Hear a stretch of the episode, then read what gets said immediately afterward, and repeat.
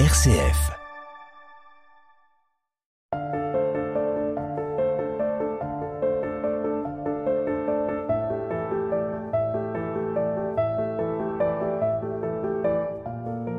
Il était une fois le livre Junior en prison. Découvrez les secrets de fabrication d'un ouvrage pour enfants. Comment sait-on qu'une phrase ou qu'un dessin va déclencher son émotion? Avec, dans les rôles principaux, l'artiste acousticienne Émilie Mousset. Robert a passé une très mauvaise journée. Robert, a passé une très mauvaise journée. Oh là là, enlève tes baskets, dit son père. Voilà. Voilà, dit Robert. L'auteur pour enfants, Anne-Laure Parot.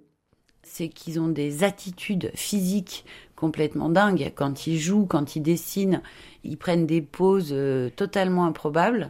Donc ça, ça m'inspire beaucoup pour dessiner les enfants après dans mes livres. L'éditrice, Isabelle Péourtic. Euh, je suis éditrice et directrice d'Actes Sud Junior. Et euh, vous-même, est-ce que vous, êtes, vous avez déjà mis les pieds en prison une fois? Euh, oui, une, une ou deux fois. bah, oui. Et vous voyez l'intérêt que le livre peut apporter euh, lors d'un parloir? Bah, il me semble, oui, oui, effectivement, ça peut tout à fait être le vecteur d'un, de l'établissement d'un lien entre le parent et l'enfant. Le livre, ça, ça a un côté, il y a de l'affectif aussi dans le livre. Il y a des livres aussi qui racontent des histoires comme ça de avec les parents, d'amour parental, d'en- d'enfants, voilà, ou, avec des animaux par exemple, qui donnent à, qui, font ressortir les émotions pour celui qui lit euh, aussi bien que ce qu'il y a dans l'histoire. Donc je pense que ça peut être bien aussi de travailler là-dessus, de- enfin travailler, c'est un, mot un peu di- difficile, mais enfin en tout cas de- d'essayer de se retrouver sur des récits qui font jaillir l'émotion d'une manière ou d'une autre.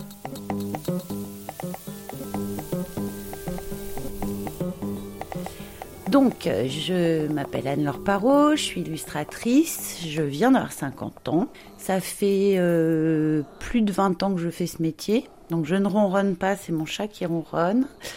Et euh, en prison, lire pour en sortir, mais à disposition des livres pour enfants au parloir. Est-ce que vous, en tant qu'illustratrice, vous imaginez un de vos livres au parloir et vous comprenez qu'il puisse être un, un lien entre euh, les parents, le parent visiteur et l'enfant? Alors, je pense que tous les livres jeunesse peuvent être euh, un lien, puisque euh, à partir du moment où un parent lit un livre à son enfant, forcément, ça crée du lien, ça crée un moment de, de complicité, de, de câlin, parce que souvent l'enfant est contre son parent ou à côté. Et puis euh, les enfants adorent qu'on leur lise des histoires, puisque évidemment euh, c'est qu'on s'occupe d'eux, on, est attentif. euh, donc voilà, après parmi les livres que j'ai fait moi, est-ce qu'il y en a un précisément? Non, je dirais non, j'ai fait... Oui, c'est pour les rêves. Quand un enfant s'endort, tu... c'est des trous pour voir les rêves en fait. Comme là, c'est le premier enfant, il n'y a pas de trou. Parce qu'en fait, son premier rêve, il y avait un trou. Et ben, c'est le deuxième enfant. C'est le deuxième enfant, et après, Il dort sur quoi? euh, sur un arbre, avec un doudou. Et je sais pas ce que c'est ça.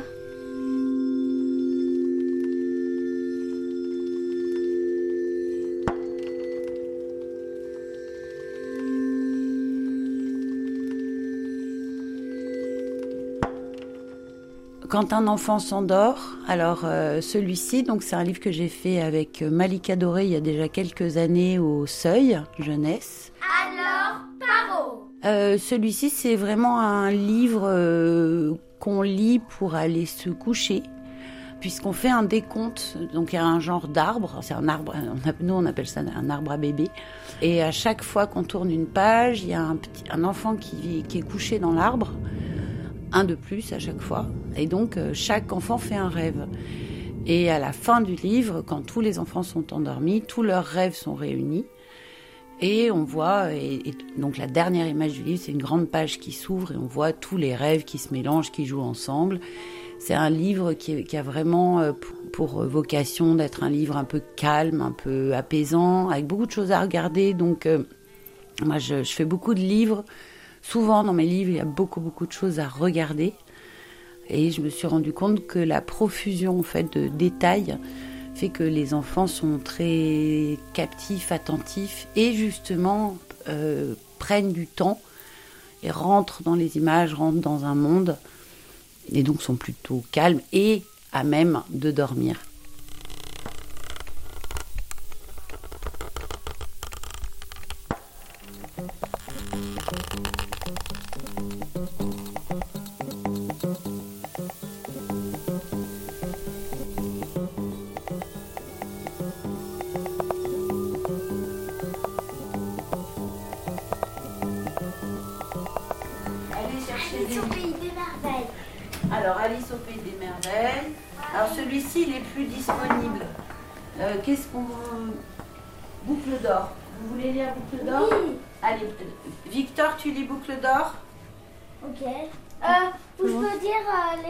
S'endorment là. Allez, quand un enfant s'endort. Ah. Victor, il adore quand un enfant s'endort. Moi aussi.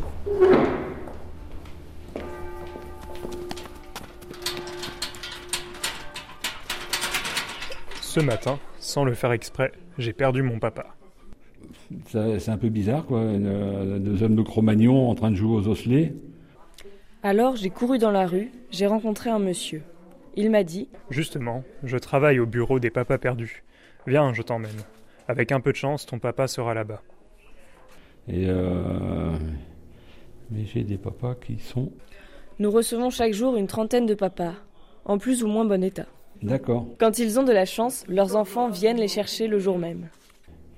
Mais j'ai des papas qui sont là depuis la préhistoire. Les papas qui pleurent, on les met dans une salle avec des biscuits. Et ça va mieux.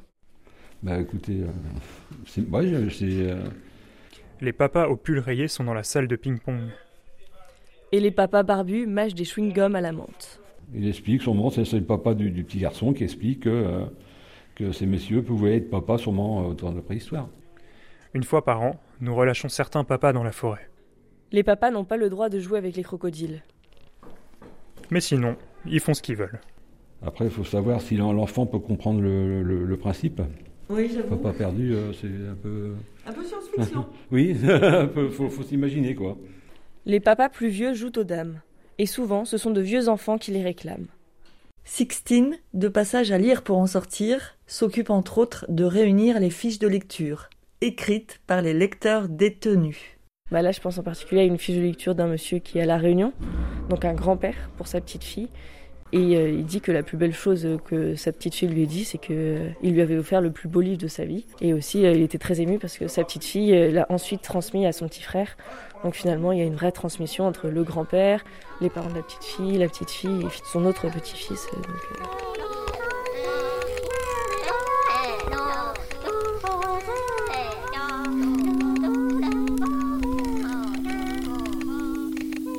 Et euh, cette association, elle mêle euh, la culture, la littérature, donc que j'apprécie particulièrement, avec euh, du coup un milieu parfois un peu, enfin souvent isolé et, loin de toute occupation de la société, on va dire.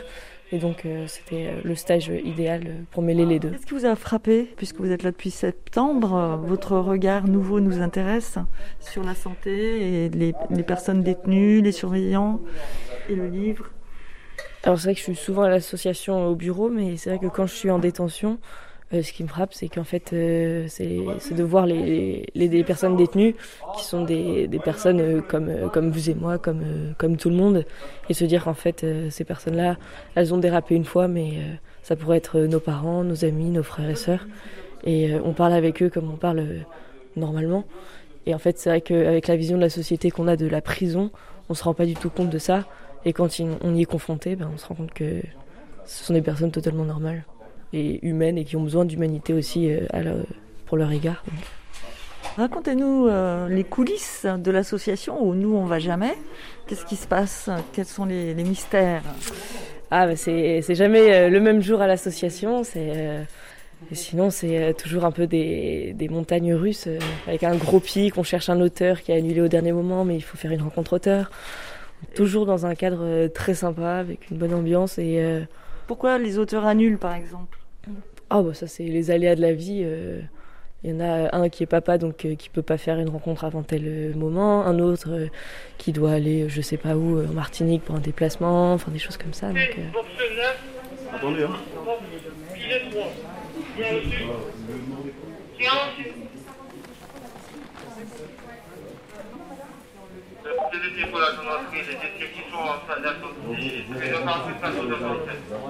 Et quel a été votre livre favori quand vous étiez enfant préféré ou, un personnage Il y a beaucoup de oui-oui à mon époque. Hein. Tous les oui-oui. Hein.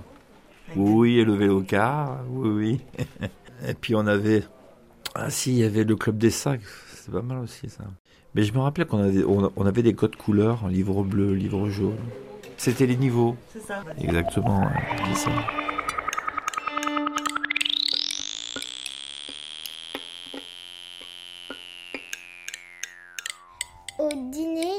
Des épinards. Au dîner, il, y a des épinards. il y a des épinards. T'es pas, malade, s'exclame Robert. Monte dans ta chambre, dit son Monte père. Monte dans ta chambre, Monte dans ta chambre, dit son, père. Tu redescendras quand tu seras calmé. Ça, Ça m'étonnerait, dit Robert.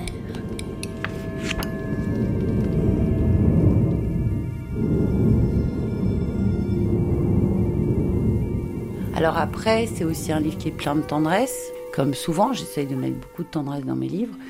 Et ça, pour des enfants qui peuvent euh, euh, accéder à ce livre euh, au parloir avec leurs parents, c'est aussi une façon de partager, de se faire un câlin, de d'être dans quelque chose d'un peu, d'un peu tendre, un peu complice. Et vous dites, j'aime bien mettre de la tendresse dans mes livres. Quand on fabrique un livre, quand vous faites un trait, comment vous savez qu'il va être perçu avec tendresse? Alors je crois que moi j'ai commencé à dessiner quand j'étais petite parce que j'étais une, une petite fille euh, qui se posait énormément de questions sur euh, le monde, euh, comment ça fonctionne. J'étais assez, je me posais beaucoup de questions métaphysiques, mais je pense que j'étais assez angoissée. Je m'en rendais pas compte évidemment, mais et pour moi le dessiner c'était un refuge, c'était un endroit où où j'allais pour créer un monde qui me faisait pas peur. Et donc j'ai toujours dessiné des personnages très tendres, très doux. Euh, et finalement, je sais quand un personnage est tendre parce qu'il me regarde avec tendresse. Donc euh, euh, je crois que c'est ça en fait. Et je me trompe pas puisque si moi il me regarde avec tendresse, ben l'enfant qui va le lire va ressentir aussi cette tendresse. Et c'est une des raisons pour lesquelles j'ai beaucoup de mal à dessiner des monstres ou des trucs qui font peur.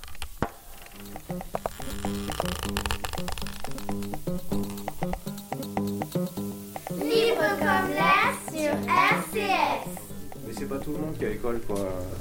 Mais vous, vous pouvez que quand effectivement là c'est passé les vacances. Ah c'est ça en fait, donc c'est la première. Ah oui, ok. Mais quand on s'était vu, ouais, voilà, quand on s'était vu la dernière fois, vous, vous n'étiez pas en cours du coup. Si, je suis venu une fois et une autre fois. vous avez séché les cours pour nous, c'est gentil. C'est pas avec nous. bah non, parce que tout le monde se ressemble avec le masque. Non, non, la semaine dernière, il n'y avait pas la télé. Maria Courtade, euh, je suis une directrice de bibliothèque. Le livre, quand j'étais enfant, c'était ce qui permettait d'accélérer le temps et d'échapper à l'ennui. Et en fait, euh, je suis tombée dans la lecture tout de suite avec le premier livre que j'ai lu, dont je me souviens, qui était euh, Perdu dans la forêt, un album du Père Castor. Il n'y avait pas de bibliothèque chez moi, donc je lisais grâce aux bibliothèques scolaires. Mais pendant les vacances, il n'y avait, pas avait plus de bibliothèque scolaire. Du coup, en fait, le livre, c'était un produit rare. Et je pense que c'est pas un hasard si je suis devenue bibliothécaire après. pourquoi il n'y avait pas de bibliothèque? Vous étiez dans la Pampa? Non, parce que mes parents n'avaient pas d'argent pour acheter des livres. voilà, tout simplement.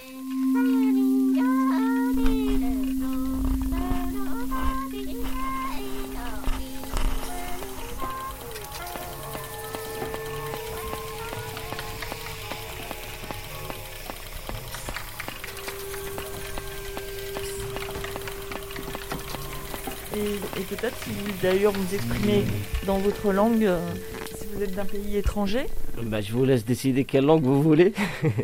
Bah, le français alors Là, on parlera français. Ce matin, sans le faire exprès, j'ai perdu mon papa. C'est pas fait exprès C'est pas fait exprès là? Là, on est dans une bibliothèque, vous êtes en pleine conversation, que d'ailleurs euh, j'interromps euh, un peu violemment et je vous en remercie. Vous allez euh, avoir des problèmes dans 5 minutes parce que je crois que vous m'avez piqué à hein. vous m'avez volé là. Vous m'avez fait un hold-up. Lire à votre enfant. Déjà, est-ce que vous lisez ici, au parloir famille? Non, je ne le vois pas au parloir. J'ai pas décidé de le voir au parloir. J'ai pas envie de le traumatiser à son âge. J'ai pris le risque sur moi et je prends mon mal en patience et tout. Et le livre, est-ce qu'il vous aide en prison? C'était des textes imprimés, ouais, ça m'aide, ouais. Les livres, ça m'aide beaucoup. Ça ouais, je, passe du temps quand je quand je vois que je cogite un peu négatif, je suis un peu faible, ben je prends un livre, ça, ça me rend stable direct. Je suis perdu dans une histoire en fait. Je suis concentré sur quelque chose. Parce qu'à à force de voir la télé, on a mal aux yeux après. Vous arrivez à vous concentrer Un peu. Ça dépend. Pas tous les jours, mais il y a des jours, ouais. On va dire un jour sur trois. Bonjour, monsieur. Bonjour. Bonjour. Une chaise qui vous attend. Vous êtes, excusez-moi, vous êtes de quel quartier du coup? QH euh, QB2. QB2. Ah.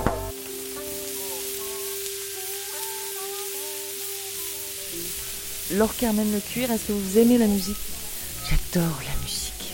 Fan de musique. Voilà. Et je suis très hétéroclite. Euh, j'écoute, euh, je suis fan de l'ouverture de la Charentola de Rossini et je suis fan de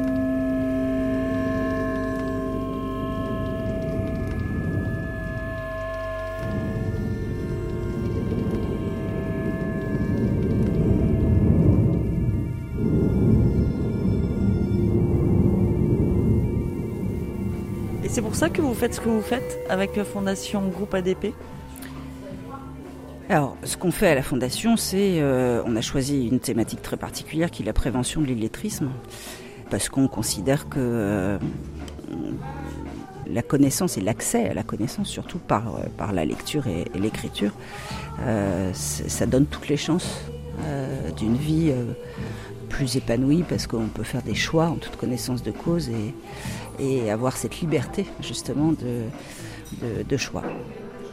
Donc on attaque très jeune, hein, à la maternelle, euh, jusqu'au collège, jusqu'au moment de l'orientation, pour que justement ces jeunes puissent avoir euh, une orientation euh, choisie, pensée, réfléchie et pas subie, comme c'est trop souvent le cas dans les, villes autour des plateformes qu'on vise. Et euh, le, fait d'aller euh, d'étendre ce, soutien à une association qui intervient en prison, c'était de se dire, euh, les jeunes qui sont incarcérés, ils ont quand même toute leur vie devant eux, malgré tout, parce que heureusement, ils vont pas y passer 50 ans. Comment est-ce qu'on peut les aider à notre niveau? Comment est-ce qu'on peut les aider, leur donner les moyens de sortir en ayant peut-être un peu plus de recul, une, capacité justement à, rebondir, à pas récidiver et à se construire euh, une vie euh, bah, comme vous et moi. Et quels sont les enjeux alors pour cette année euh, aux côtés de Lire pour en sortir? Est-ce que vous avez euh, un projet, euh, une thématique Ouais, on a attaqué particulièrement cette année. Alors on les soutient depuis depuis leur création et on a amplifié au fil des ans notre partenariat parce qu'on voilà, on pense vraiment qu'ils font un, un travail absolument incroyable et ça c'est bien vu. on, a vu à quel point il était important pendant le, confinement, les confinements et notamment particulièrement en, détention. Et alors on a attaqué un, angle qui nous semblait important, qui était le rapport entre les détenus qui avaient des enfants et qui donc les voyaient dans un cadre euh, de, visite de la famille.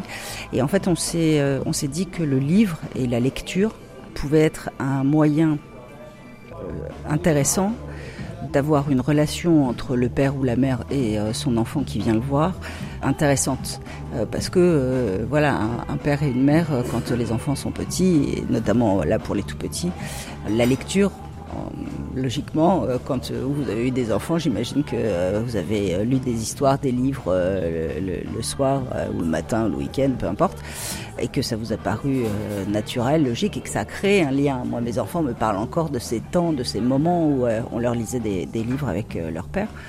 Et donc on sait que c'est un moment de construction extrêmement important. Et euh, ce lien, ils l'ont pas de fait, puisque le soir, ils sont euh, dans leur cellule et les enfants sont, sont chez eux. Et donc c'est comment est-ce que, à travers le livre, à travers l'imaginaire, à travers la discussion, euh, on peut recréer un, lien euh, euh, entre la personne détenue et, son enfant, qui est un moment important de la construction de l'enfant. Et donc on a lancé un, programme enfin, l'association a lancé un programme qu'on soutient donc spécifiquement cette année de médiation autour de la lecture entre les parents et, leurs enfants. Et je, suis absolument certaine que ça va rencontrer un vif succès. Parce que voilà, c'est un moyen d'avoir un lien avec son enfant extrêmement fort. et pour l'enfant, voilà, c'est de créer une relation spécifique et peut-être après de pouvoir euh, mieux échanger aussi avec, euh, avec son père ou sa mère. Bonjour, je m'appelle Anna, j'ai 9 ans, je suis en CM1 et je vais vous raconter l'histoire de euh, les, mauvaises les mauvaises herbes n'existent pas. Alors, c'est un petit garçon qui s'appelle Basilic qui aujourd'hui va chez sa mamie et sa mamie a été d'accord pour qu'il invite sa meilleure amie, qui est en fait un peu euh, son amoureuse, pour qu'ils viennent déjeuner avec euh, eux. Et il va poser un, un bouquet euh, fleurs sur la table. Il est très content de lui. Et en fait, il va dire on mange quoi à sa mamie? Et sa mamie, elle lui dit on va manger une tarte aux orties. Et, et Basilic, il dit ah, mais mamie, les orties, c'est des mauvaises herbes.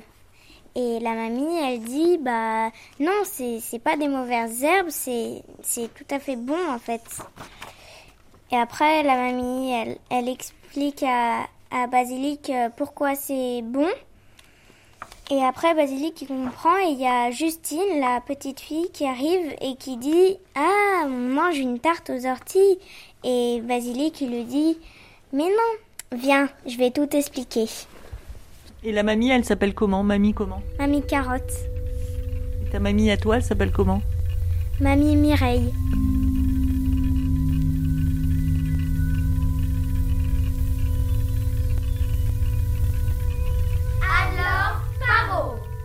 Et, qu'est-ce qui lui arrive à Mamie Carotte? Vous pouvez nous donner euh, un scoop avant que le livre ne sorte? Alors, euh, c'est une série. Il y en a déjà trois qui sont sortis. Il y en a un autre qui va arriver. Là, je suis en train de travailler sur un cinquième. Oh ben, Mamie Carotte, elle est complètement loufoque. Euh, elle fait son jardin un peu, euh, comment dire. Elle n'a pas comme je te pousse. Ouais, c'est un jardin très sauvage, on va dire. Donc, euh, elle est pas du tout. Voilà, elle laisse les choses pousser. Elle est un peu cool. Il y a un peu du bazar. Euh, elle a des arrosoirs en forme d'éléphant. Elle est un peu loufoque, euh, Mamie Carotte. Et elle a un petit-fils, Basilic, qui est un petit blondinet, qui est un peu mon fils quand il était petit. Et lui, lui, bah, il pose plein de questions. Il veut savoir si les arbres font caca, si les fleurs tombent amoureuses, euh, il, a comme ça plein de questions en tête.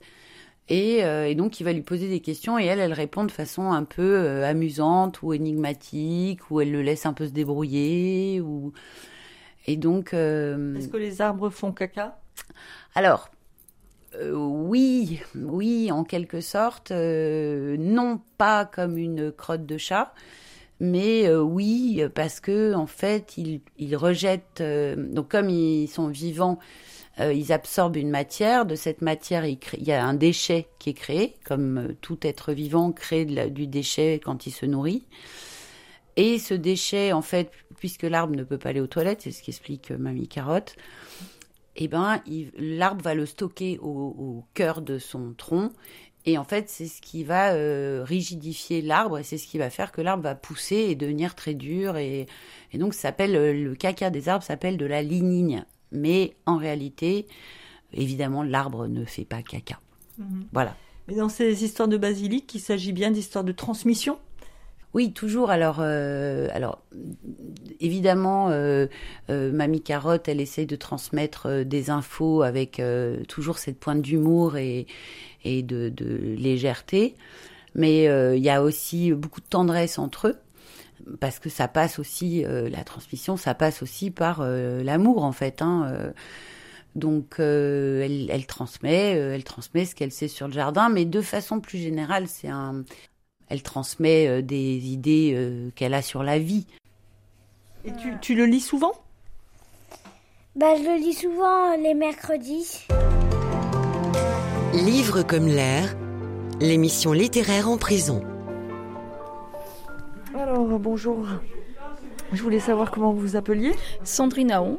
Et que faites-vous dans la vie? Je suis conservateur de bibliothèque. Pourquoi? Euh, Parce que hum, j'aime les livres et j'aime l'idée de, de la fonction publique, du service public, de mettre, euh, rendre accessible au plus grand nombre euh, la culture, qui est une chose très importante pour moi et qui m'a aidé à me construire. C'est-à-dire, par exemple, par le livre, la construction?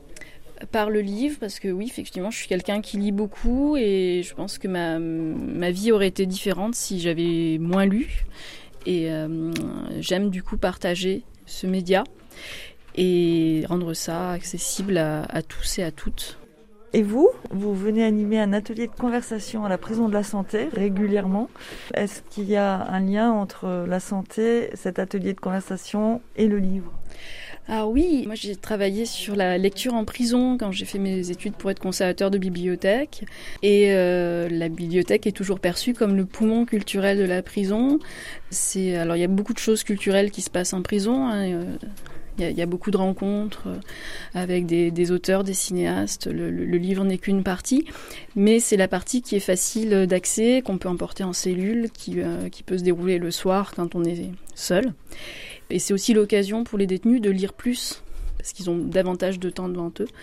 Et euh, très souvent, ce qu'ils disent, c'est qu'effectivement, ils renouent avec une habitude qu'ils avaient, avaient perdue en rentrant à l'âge adulte, comme beaucoup de gens.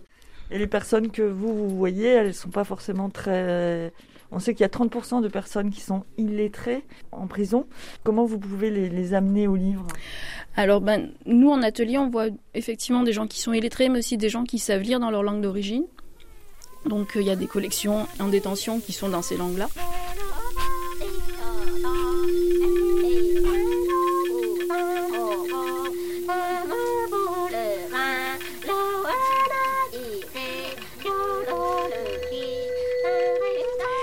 Et puis, euh, pour ceux qui ne lisent pas, bon, ben, il y a la lecture à haute voix qui permet de partager des textes.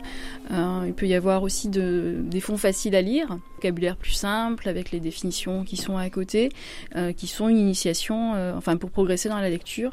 Puis de toute manière, il y a des cours qui sont faits en détention pour effectivement en profiter pour, pour apprendre à lire dans la langue qu'on ne connaît pas.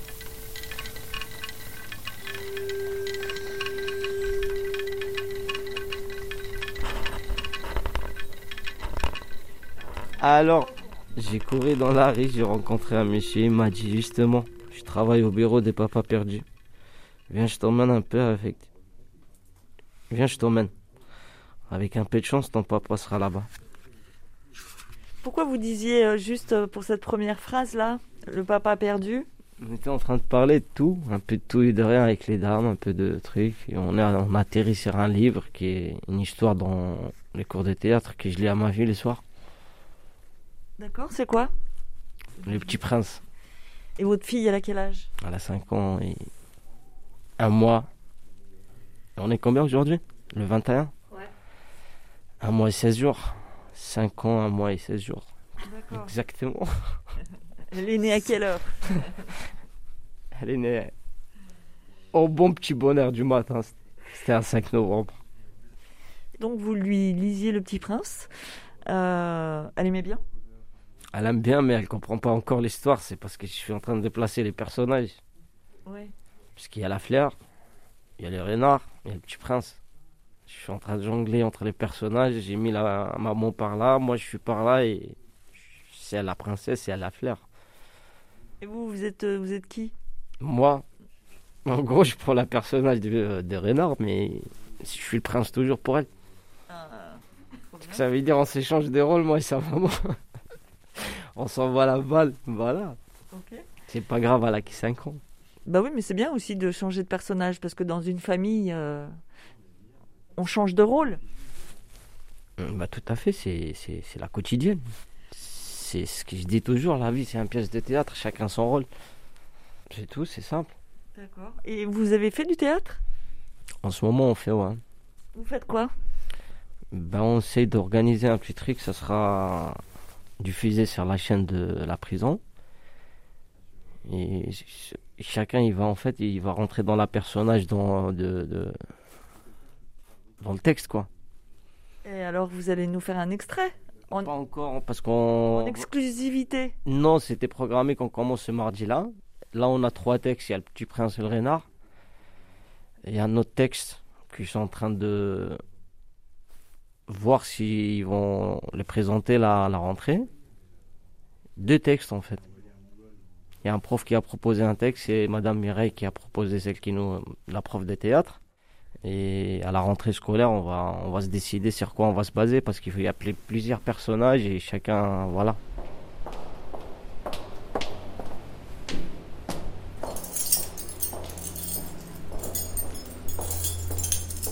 Alors, Thierry Alves, directeur interrégional des services pénitentiaires de Marseille. Oui, c'est pas facile, c'est même compliqué, parfois très compliqué. Mais la place euh, du personnel euh, pénitentiaire, elle est justement faite pour euh, faire face à toutes ces situations particulièrement difficiles. Et si un personnel pénitentiaire n'a pas cette capacité à, à écouter, à, à aider, à, faire respecter la règle, bien évidemment, c'est compliqué pour lui de travailler dans cet univers. Quelles sont les caractéristiques des prisons de Marseille? L'humanité. C'est vrai qu'on a, on a connu euh, beaucoup de difficultés, euh, je pense au Beaumet notamment. Euh, j'ai été directeur de cet établissement pendant, pendant trois années, mais rien ne remplace justement l'humanité qui a d'ailleurs permis à à cet établissement de, vivre euh, ces dernières années euh, dans un contexte particulièrement difficile, un établissement très, très délabré. c'est d'ailleurs pour cela qu'on l'a fermé et que l'on reconstruit actuellement les nouvelles Baumettes. Baumette 2 est en fonctionnement depuis maintenant trois années et puis la construction de Baumette 3 va démarrer. Et les détenus, comment ils trouvent les Baumettes 2 Est-ce qu'ils sont nostalgiques des Baumettes 1 on peut toujours être euh, nostalgique, mais en même temps, euh, la modernité euh, l'emporte, notamment la présence de douches dans les cellules, bien évidemment des conditions de détention beaucoup plus confortables que ce qu'elles n'étaient, bien évidemment, de la propreté, et puis un niveau, un niveau de soins, un niveau d'enseignement particulièrement adapté également et en même temps euh, le pouvoir euh, vertical, c'est bien le détenu qui est le, dernier élément de la chaîne et en plus il y a des jeux de pouvoir entre eux. Le livre est bien fragile dans tout ça. Je ne sais pas si c'est le, dernier ou le premier élément de la chaîne finalement, puisqu'en tous les cas, euh, c'est la personne dont on doit s'occuper et autour de laquelle se concentre toute l'activité.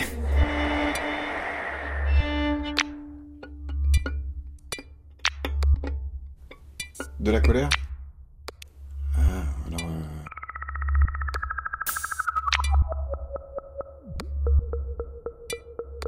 Que je contiens, c'est-à-dire?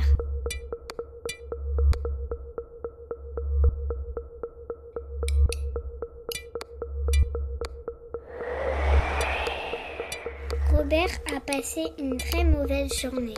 Robert, a passé une très mauvaise journée.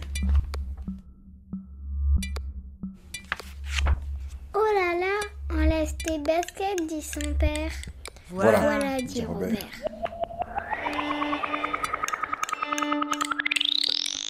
Alors moi, il y a un, conseil que je donne aux parents quand ils me demandent comment acheter des livres pour les enfants. Parce que moi, j'ai donc je suis une grande lectrice et j'ai lu énormément de livres à mon fils quand il était petit. Et donc, j'emmenais beaucoup dans les librairies et à la bibliothèque. Et euh, on va dire que je... Donc souvent, les enfants, si on les laisse choisir eux-mêmes le livre, ils vont prendre un truc abominable, moche, nul, euh, idiot. Euh, bon, mais c'est leur choix. Sauf que moi, mon choix, c'est pas forcément d'avoir envie de lire un truc nul. Donc ce que je faisais, c'est que je lui disais, tu choisis un livre que je te lirai une fois et ensuite tu le liras tout seul. Et moi, je choisis un livre que j'aurais envie de te lire. C'est que quand on lit un livre à un enfant, euh, il faut que ce soit du plaisir. Il faut que ce soit du plaisir pour l'adulte. Si l'adulte n'a pas de plaisir à lire le livre, forcément, ça va être euh, pénible. Alors d'ailleurs, il y en a un qui me revient, qui était génial, qui s'appelle La petite taupe qui voulait savoir qui lui a fait sur la tête. C'est un livre qui est publié chez Milan. Mais voilà, le truc aussi, c'est qu'un enfant, quand il aime un bouquin, il va demander à ce qu'on lui lise euh, peut-être 150 fois en tout. Et donc, euh, si c'est un livre qu'on déteste, ça va être euh, compliqué. Mm-hmm. Et comment vous expliquez qu'un enfant euh, choisisse, aille vers un livre moche et, nul? Ah, bah, ça, j'en sais rien, mais. off alors après, les enfants, ils sont aussi beaucoup influencés par, par ce qu'ils voient, par les cours d'école, par l'imagerie à laquelle ils sont habitués. Donc, ben euh, toutes les, je, veux critiquer personne, mais euh, on est quand même dans une surconsommation de trucs euh, roses pour les filles, hyper girly, un peu nunuche, de trucs ultra voiture bagarre pour les garçons. Et donc, bah forcément, forcément, ils vont aller vers ce qu'ils connaissent et le rôle des parents, ou des éducateurs, c'est aussi de les amener à découvrir autre chose. Pierre, Piotrushka, quel bon, quel bon, quel bon gars. Pierre, Piotrushka, quel bon, quel bon, quel bon gars.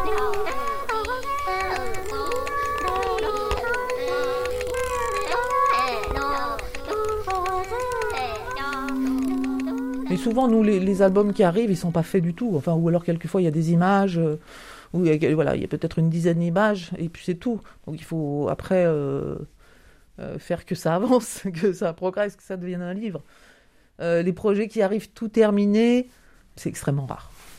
Donc je suis Isabelle Péourtic. je suis éditrice et directrice d'Actes Sud Junior. Et donc mon travail, c'est de recevoir les projets, d'en initier aussi parfois, soit avec des gens que je connais, soit avec des gens que je connais pas. On reçoit énormément de propositions de gens qu'on connaît déjà, avec qui on travaille déjà. Et vous parlez de respect pour les enfants. Donc euh, aujourd'hui, c'est quoi un bon livre pour enfants pour vous? Parlons d'un album illustré. Bah, déjà, c'est un, livre que les parents euh, auront plaisir à lire à leurs enfants. Parce que ça, c'est important aussi pour les parents. Le fait de, ne pas s'ennuyer quand on lit un livre à son enfant. On a envie de soi-même de de pouvoir y trouver de la matière et de pouvoir trouver aussi comment la lire. Et tous les textes ne se, ne, se, prêtent pas non plus à la lecture euh, à voix haute de la même manière et, euh, et ça c'est important. Et ça, euh, ça, passe par la manière dont on équilibre le texte et l'image. Donc ça c'est vraiment typiquement le travail qu'on fait nous ici. C'est déjà mettre en association un auteur et un illustrateur. Quelquefois, c'est l'auteur et l'illustrateur sont la même personne, ça peut arriver. Il faut que les deux s'accordent, alors pas forcément de manière formel, mais que, leur travail s'accorde et se répondent et résonnent. Et, ça fait euh, un, bon album, ça crée un, petit miracle, ça, une petite résonance. On, l'ouvre et puis on a envie de le, l'ouvrir, le, réouvrir, le raconter, le re-raconter. On y trouve chaque fois des choses nouvelles. Et justement, comment vous, vous savez que ça va fonctionner? Comment vous le testez? Est-ce que vous-même, quand vous avez euh, les épreuves d'un texte, vous le lisez à haute voix euh, Est-ce que vous avez un échantillon d'enfants euh, dans les caves de Actes Sud? Non, on ne fait pas travailler des enfants dans les caves. On est, après, on est nous-mêmes notre propre juge. Alors, on se fait. On ne peut pas vraiment savoir. c'est très difficile de savoir à quel moment. à quel moment ça va marcher. nous, on a une première confrontation avec les premiers lecteurs qui sont les représentants. Donc en tant qu'éditeur, tous les deux mois, trois mois, on présente nos programmes euh, pour les mois d'après aux représentants qui vont, euh, eux, les montrer aux libraires. Et donc les premières euh, réactions auxquelles on est confronté sont celles des représentants qui voient pour la première fois. Déjà, ça donne un petit... ça, ça, donne un peu la température des livres. si on entend, si on voit un intérêt, qu'il y a des questions qui sont, voilà, on, on, sent qu'il y a des chances que ça marche. Après, c'est plutôt des, analyses de chiffres. Hein. Une fois que le livre commence sa vie dans la librairie, on surveille, et puis quelquefois on voit que ça monte tout de suite. Quelquefois ça met du temps, euh, quelquefois ça monte puis ça redescend. c'est assez fluctuant comme euh, métier. Mais euh, quelquefois ça marche et puis le premier livre marche, le deuxième marche encore mieux, le troisième marche encore mieux. Quand on suit un auteur comme ça, et on, aime bien aussi faire ça, c'est être fidèle à nos auteurs. Ça permet de, voilà, de, de, faire encore, encore mieux à chaque fois.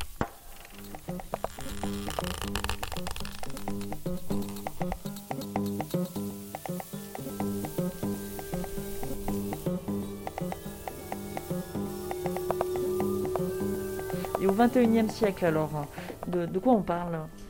Il y a des récits contemporains qui, s'inscrivent vraiment dans un, euh, dans un quotidien avec des, problèmes, notamment, euh, je pense, aux romans pour adolescents, où là, c'est vraiment un, genre qui permet de, voir un peu la société. Et c'est assez intéressant parce que ça aborde des thèmes dont on parle justement, des thèmes de société, le harcèlement, le, euh, viol, des, des, choses qui sont même assez violentes. Et en même temps, euh, il y a beaucoup de récits qui vont, qui partent dans l'imaginaire ou dans la dystopie. Alors donc la dystopie, c'est souvent des, des, futurs un peu sombres euh, dans lesquels, voilà, il faut se réinventer, il faut trouver autre, une autre façon de vivre. Euh, puis, puis à côté de ça, bah, nous on n'en fait pas beaucoup, mais on en fait même quasiment pas. Mais bon, il y a plus euh, les, choses qui vont, les séries qui vont vers le fantastique, la fantasy, euh, les, Marvel, ce genre de choses. Mais nous, c'est pas du tout notre dans notre catalogue. Qu'est-ce que vous conseilleriez à des, personnes qui vont donc lire ça au parloir en prison, où là il faut vraiment apporter de, de, la joie, de la couleur, pas des choses sombres, parce que le quotidien est sombre pour toute la famille. Est-ce que vous auriez peut-être des titres, des auteurs ou bah, par exemple, effectivement, les, albums de Peggy Neal dont je parlais, euh, comme euh, Caché dans la jungle, il y en a plusieurs, Cachés dans l'espace, euh, je compte sur mon arbre. voilà, elle fait vraiment des albums qui sont très très joyeux, où là, c'est très ludique aussi. Donc ça peut vraiment se regarder ensemble et il peut vraiment y avoir un échange. Je pense aussi à la série d'Olivier Talek qui s'appelle Les Kikwa, donc ça c'est pour les, les 4-5 ans. Voilà, là aussi il y a des questions avec des personnages très très drôles qui peuvent vraiment donner euh, lieu à un échange euh, avec les enfants plus petits. Ensuite, pour les enfants un petit peu plus grands, je pense que c'est bien d'aller vers des récits ou vers des, on a des romans assez courts. On a une collection qui s'appelle Lecture solo, qui s'adresse aux enfants qui commencent un peu à lire. C'est le premier roman qu'ils vont lire tout seuls. Et ça peut être aussi bien d'échanger pour les parents sur, sur ces textes-là, parce que c'est des histoires souvent de, vie quotidienne, d'amitié, euh, de, parents qui se disputent. De, voilà, il y a un peu tous les, tous les sujets euh, se, déroulent. Et, ça peut vraiment aussi faire le... Ça fait chanter les abeilles, ça chasse les nuages et fait brûler le soleil. Ça fait rire les oiseaux, oh, oh, oh rire les oiseaux. Quand vous êtes arrivé ce matin, est-ce que tu as regardé le, le travail d'Anne-Laure? Ces dessins qu'elle avait fait euh, Non. Toi, oui? Euh, Moi, j'ai oui un peu regardé, j'ai jeté un coup d'œil. Et alors, quand vous jetez un coup d'œil, qu'est-ce que tu as vu ce matin? Bah, moi, j'ai vu des jolis dessins. J'ai vu qu'elle travaillait sur, euh, bah, sur les dessins, justement. Et... Ils sont comment? Tu peux me les décrire? Bah, c'est des, des personnes. Là, elle, elle fait des enfants des enfants euh, sur le livre euh, que tu vas faire là. Elle va dessiner une, petite coquille et, et, un petit garçon qui va. Et après, on essaye de d'aider Anne-Laure à écrire le texte. Comment tu l'aides, toi, Victor?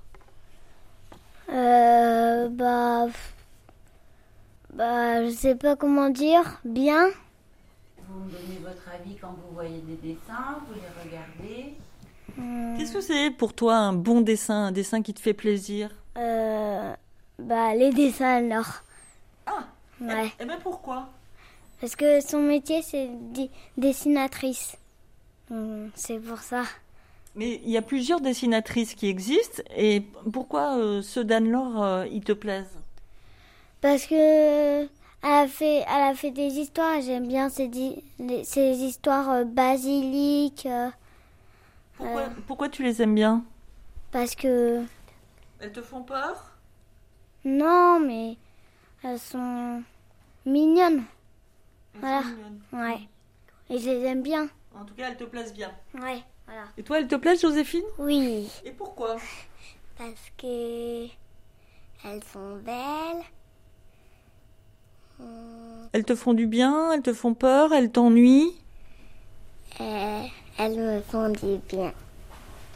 Et toi? Moi, je les trouve, euh, je les trouve. euh, elles m'apprennent beaucoup de choses, comme euh, sur rue des copains ou basilic, et elles, elles sont très jolies. Les images sont très, très réalistes. Mais tu dis qu'elles t'apprennent beaucoup de choses. Qu'est-ce que tu as appris par exemple? Bah, par exemple, que les mauvaises herbes, bah, ça n'existait pas. Et euh, que euh, si tu aimes lire ou tu aimes pas lire dans Rue des copains, bah, euh, tu euh, t'es. Euh, euh, je me souviens plus très bien du livre, mais euh, en tout cas, ça ça m'a appris euh, des choses. D'accord. Et euh, être gardée par une illustratrice, par exemple, là, je vois des, des choses que vous avez fait ce matin, là. C'est quoi? Et il y en a aussi euh, là-bas, là. Là-bas. C'est en fait, elle nous a acheté des livres de découpage et de collage. Et en fait, on a pris, euh, par exemple, on a pris un rectangle ou un carré, on- enfin bref, et on a découpé comme la forme de rond, de, de boucle. Voilà. Et après, on a, on a découpé la forme et on l'a collé à côté pour que ça fasse comme si euh, il y avait un trou si dans on a le- ouvert. Ouais, comme si on avait ouvert. euh,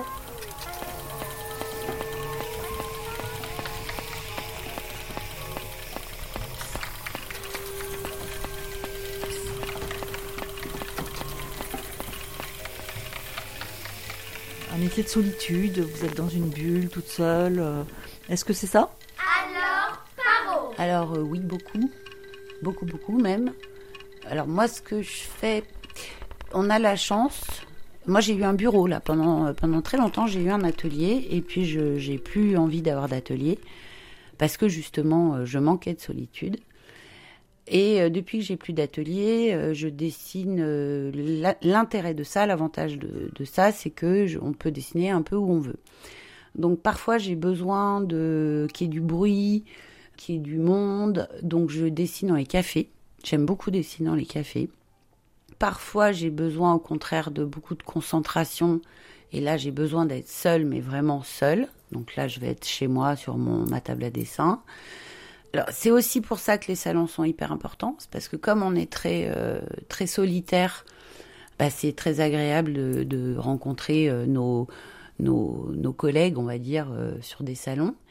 Et puis euh, j'ai aussi, je participe à des projets quand on me propose des projets euh, divers divers projets où justement on doit travailler en équipe. En général, j'accepte.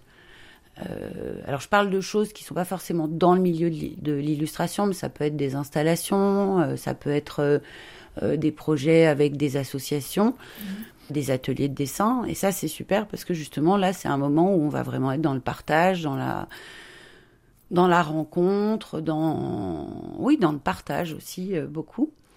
Donc ça c'est super important. enfin moi je pourrais pas concevoir mon métier si j'étais 8 heures par jour sur ma tablette dessin toute l'année. J'ai besoin que ce soit un mélange de euh, justement moments où il y a un peu du bruit, de moments de grand calme. euh, euh, je travaille aussi donc avec les enfants que j'ai toutes les semaines. Et, et ça, c'est hyper riche parce que. D'abord, c'est drôle parce qu'ils voient euh, les livres se faire d'une semaine sur l'autre. Ils voient, ils inspectent, euh, ils adorent bidouiller, bricoler euh, sur ma table à dessin, utiliser mon matériel pro. Alors, ce qui n'est pas toujours. voilà, parfois c'est un peu compliqué, mais je les laisse faire en surveillant quand même d'un œil. Est-ce que pour vous, ils sont votre premier lecteur? Vous regardez s'ils ils réagissent?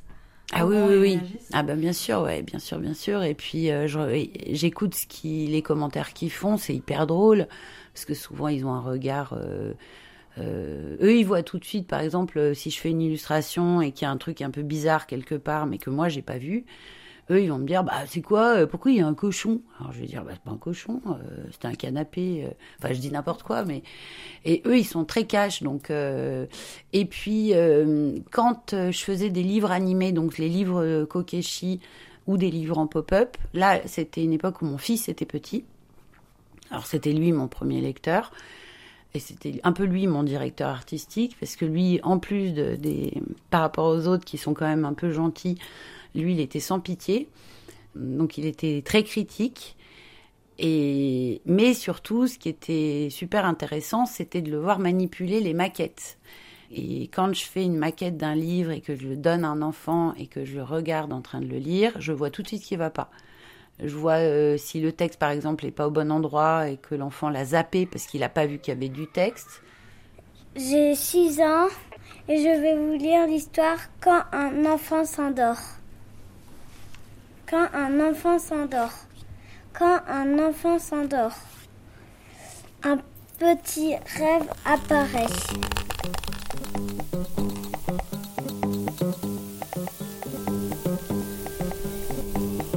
Ils ont aussi, alors moi ce que j'adore dans le fait de travailler avec des enfants petits comme la petite troupe là, c'est qu'ils ont des attitudes physiques complètement dingues. Quand ils jouent, quand ils dessinent, ils, prennent des poses euh, totalement improbables. Donc ça, ça m'inspire beaucoup pour dessiner les enfants après dans mes livres.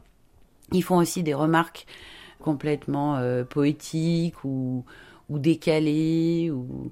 Donc euh, ça aussi, il y a des trucs que je note en me disant ça, ça pourrait être une, réflexion d'enfant. Quand on travaille dans, dans un livre, je veux dire, quand je travaille avec Sébastien Pérez sur le jardin de basilic, parfois on revoit les dialogues et euh, je lui dis ah bah tiens l'autre jour il y a le petit euh, un tel euh, qui m'a dit ça et j'ai trouvé que c'était euh, rigolo. Un enfant peut dire ce genre de choses, donc on va réajuster aussi en fonction. C'est un ping-pong en fait. C'est un. Moi je dessine, je fais des bouquins. Le mercredi, ils inspectent tout. Euh, ils me disent euh, tout ce qu'ils en pensent. Euh, la semaine, je retravaille. La semaine suivante, ils revoient et ainsi de suite. C'est un ensemble en fait. Et je pourrais pas. euh, ça fait trois ans, quatre ans que je m'occupe d'enfants et je pourrais pas imaginer maintenant ne plus, enfin n'être plus que dans l'illustration. Et puis alors il y a un autre truc aussi, c'est que quand on est illustrateur, on est très sédentaire, on bouge pas beaucoup. Et s'occuper de quatre enfants, euh, c'est bon pour la santé parce que ça fait bouger, ça fait voilà, et ça c'est important.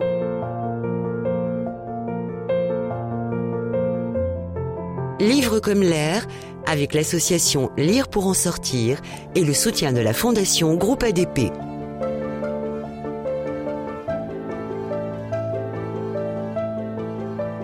Réalisation Véronique Macari, mixage Philippe Faure.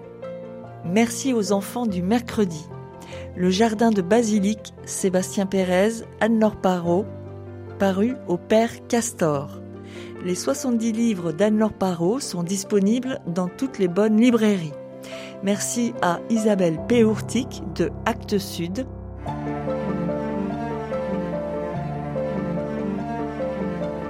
Avec une tendresse pour le nom, création de Émilie Mousset pour le numéro 7 de la revue Jeff Clack et Retournelle, composé par la même Émilie Mousset que vous pouvez retrouver sur emiliemousset.com.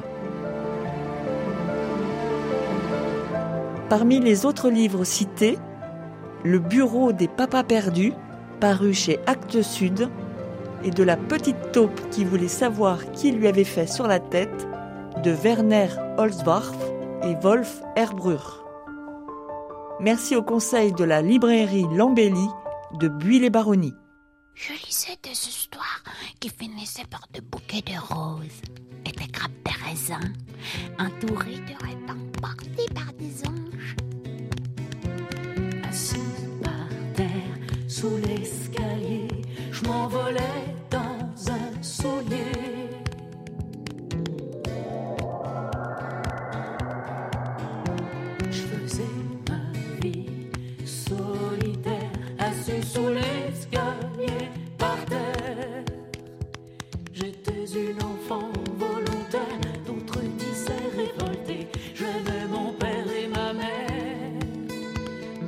caché des journées entières,